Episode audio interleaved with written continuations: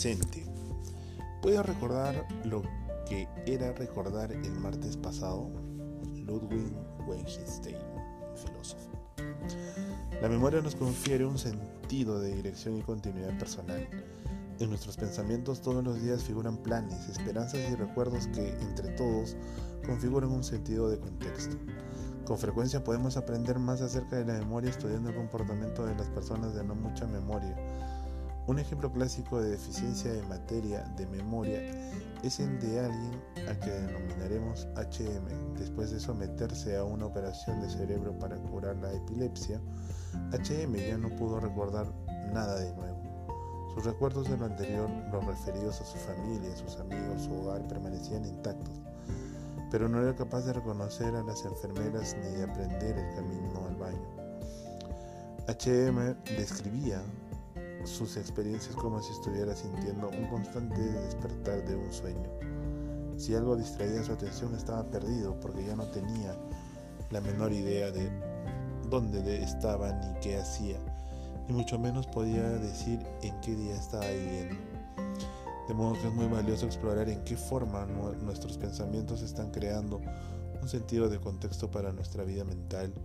Es como si los recuerdos estuvieran situados detrás de nosotros. Miramos desde el aquí y ahora hacia el pasado y si tenemos un sentido de progresión del tiempo, planes y proyectos parecen situados hacia adelante del presente.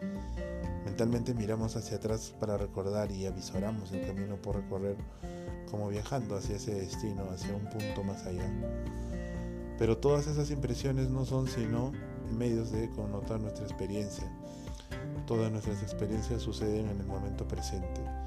Todos y cada uno de nuestros pensamientos, los referidos a hechos futuros y los correspondientes a sucesos pasados, se experimentan en el momento real, en su presente.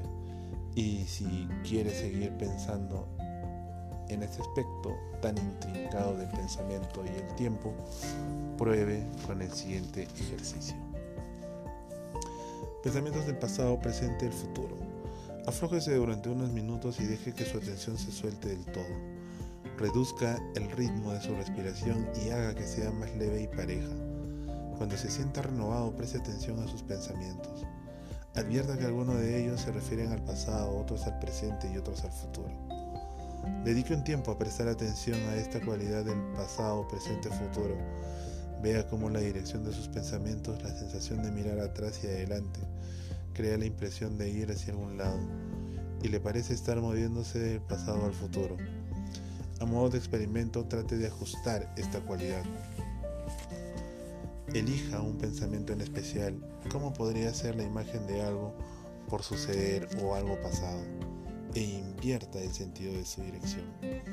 Por ejemplo, imagínese estando en el futuro mirando hacia atrás, hacia el presente. O alternativamente, véase en el pasado mirando adelante hacia el presente. ¿Cómo se modifica este ejercicio? ¿Cómo se modifica con este ejercicio su sentido del presente?